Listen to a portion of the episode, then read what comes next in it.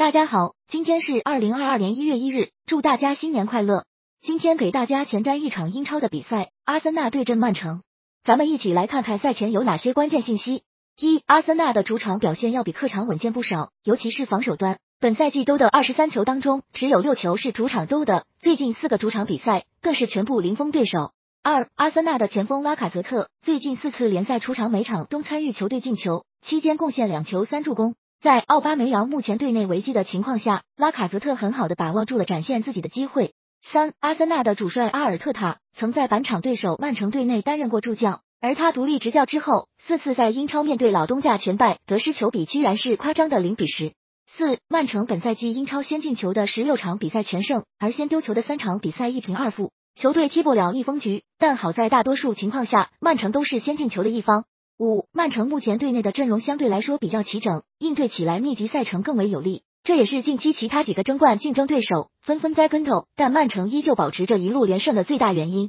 六，两队本赛季首回合的交手中，曼城五比零大胜了阿森纳，但当时贡献两球一助攻的前锋费兰托雷斯目前已经转会去了巴塞罗那。七，曼城主帅瓜迪奥拉执教生涯中，曾六次面对阿森纳这个对手取得了五胜一负的成绩，交锋优势相当明显。